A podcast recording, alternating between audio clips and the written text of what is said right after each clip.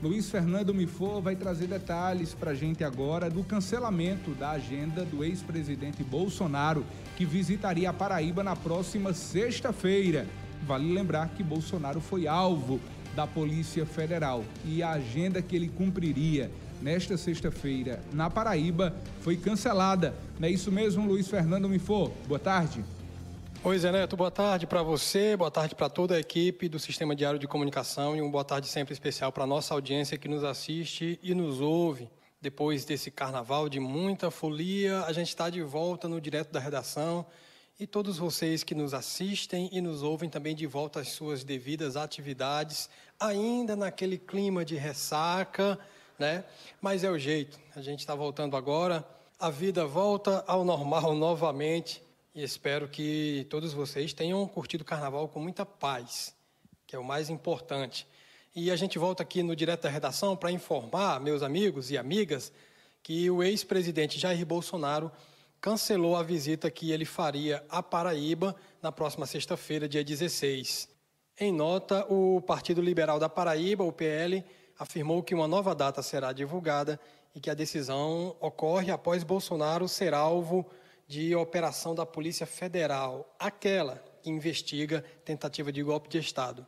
Um trecho da nota do PL diz o seguinte, aspas, em função dos acontecimentos que ocorreram na semana passada, em que foram imputadas acusações infundadas contra o presidente Jair Bolsonaro, ele vai realizar um ato pacífico na Avenida Paulista, em São Paulo, no próximo dia, 20, dia 25, para apresentar a verdade dos fatos, fecha aspas, é o que diz um trechinho da nota o PL convoca militantes e apoiadores a prestarem apoio a Bolsonaro.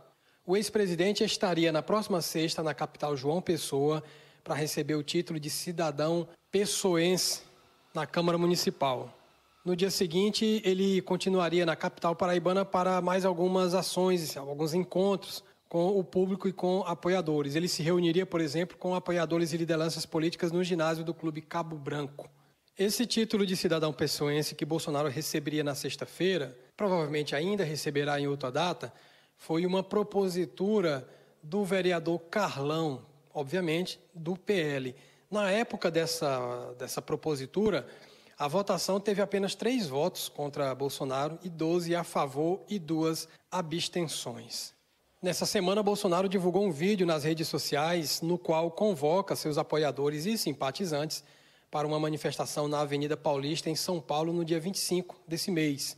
A intenção é utilizar o ato para se defender das acusações de participação na tentativa de golpe de Estado em 2022.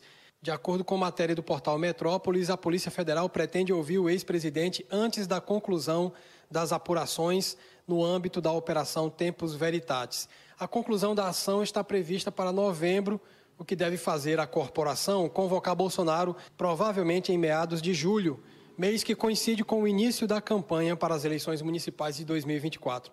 Como já havíamos noticiado aqui no Direto da Redação na semana passada, foram cumpridos 33 mandados de busca e apreensão quatro mandados de prisão preventiva e 48 medidas cautelares durante a Operação Tempos Veritatis, deflagrada pela Polícia Federal a pedido do ministro Alexandre de Moraes do Supremo Tribunal Federal. Bolsonaro teve o passaporte apreendido e está proibido de entrar em contato com os investigados.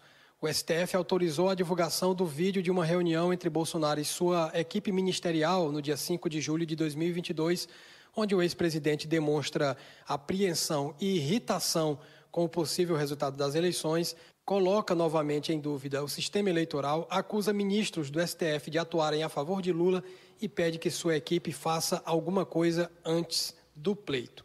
Em nota, a defesa de Bolsonaro cita, entre aspas, indignação com a ação da PF. Diz que a apreensão do passaporte foi, entre aspas, desnecessária, mas que respeita as medidas. É isso aí, Zé. A gente volta amanhã com mais informações no direto da redação. Um abraço para todo mundo.